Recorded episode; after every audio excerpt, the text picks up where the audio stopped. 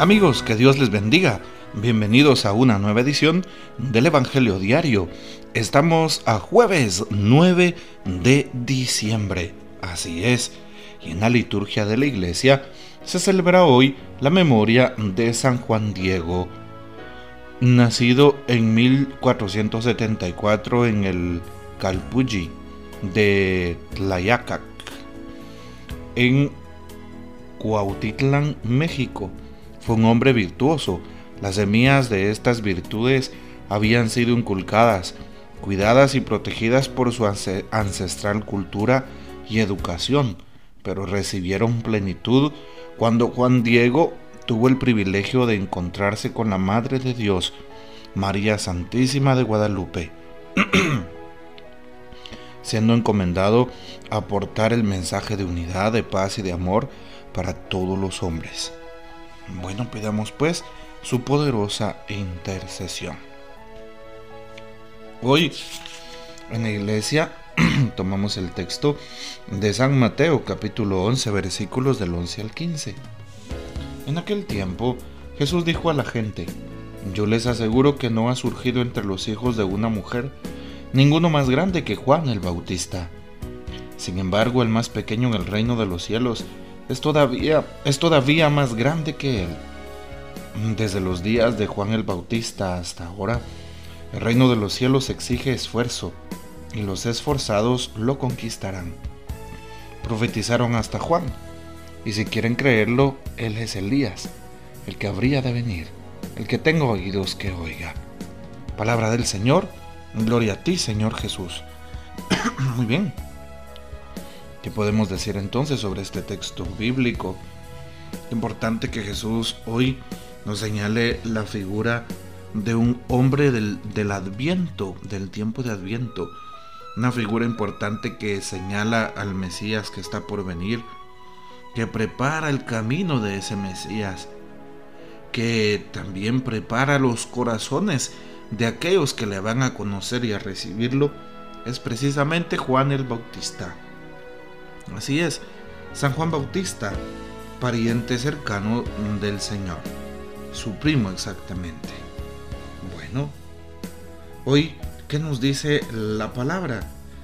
Jesús tomó la iniciativa para hablarle al gentío que lo seguía y manifiesta que de mujer no hay alguien más grande que San Juan Bautista. Llama la atención porque aunque no hay alguien más grande, dice también algo que pareciera una contradicción. Al inicio está diciendo, no ha surgido entre los hijos de los hombres, ¿sí? Alguien más grande que Juan el Bautista. Y dice, pero el más pequeño en el reino es todavía más grande que él. En, en un momento dice, él es más grande que todos. En otro momento dice, él es más pequeño. ¿sí? Más grande porque las virtudes de San Juan Bautista eran extraordinarias. Un hombre de oración, un hombre de fe, un hombre de compromiso, un hombre de obediencia a Dios. Y cuando dice un dicho popular, el que mm, el que hace caso nunca se equivoca. Así es. Por eso la obediencia a Dios. San Juan Bautista también nos damos cuenta cómo San Juan era un hombre santo. Trataba de vivir su vida movido por la palabra de Dios.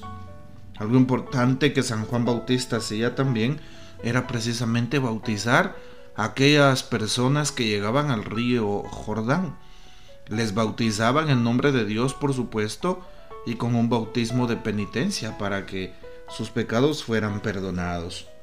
Bien, entonces eso significa que San Juan es grande.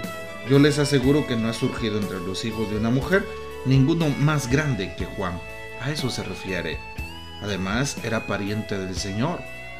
Pues sí, esos, esos aires de grandeza en el sentido de familiaridad por el don de su santidad. A eso me refiero. Más adelante dice, sin embargo, el más pequeño en el reino de los cielos es todavía más grande que él. ¿Por qué? Porque Juan Bautista nunca buscó posesiones. San Juan Bautista nunca buscó alabos. nunca buscó ser reconocido. ¿Cuántas personas hoy quieren ser reconocidas? ¿Cuántas personas hoy quieren tener un galardón? ¿Cuántas personas hoy quieren eh, ser famosas? Sí. Les he contado en otras oportunidades que, por ejemplo, cuando alguna vez se le ha preguntado a algunos niños de este tiempo, oye, ¿y tú qué quieres ser cuando estés grande? Algunos dicen, quiero ser youtuber, quiero ser tiktokero. ¿Qué significa? Que quieren ser famosos a través de las redes sociales. Juan no era así, y por eso era el más pequeño, porque era el más humilde, el más sencillo, ¿sí? Aquel que guardaba también en su vida, pues, todo el amor de Dios, que guardaba la tradición. También San Juan Bautista, claro que sí.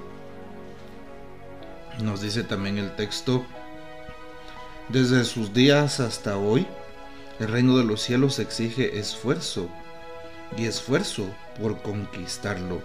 ¿Y quiénes van a conquistar el reino? Aquellos que tratemos de esforzarnos por hacer el bien, por imitar al Maestro, por imitar también a San Juan el Bautista. Porque también dice Jesús hoy, todos los profetas profetizaron a través de la ley hasta Juan. Y quieren creerlo, él es Elías. Él habría de venir, dice hoy el Señor.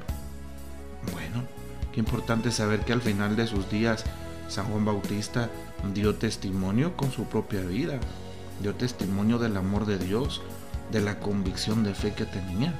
¿Sí? Bueno, hoy también estamos invitados nosotros a participar de esa manera en eh, la vida eclesial, en la vida cristiana cotidianamente.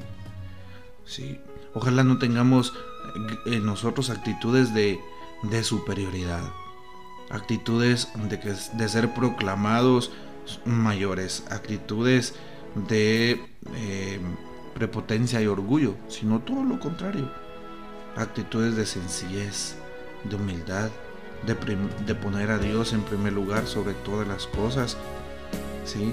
Y también de poner al prójimo, porque ahí radica el amor de Dios, sí. Llama la atención porque San Agustín menciona en una de sus reflexiones, encontré a Dios y no lo busqué. Me encontré a mí mismo y tampoco me busqué, tampoco me encontré. Encontré al prójimo, busqué al prójimo y encontré a los tres. Ahí está.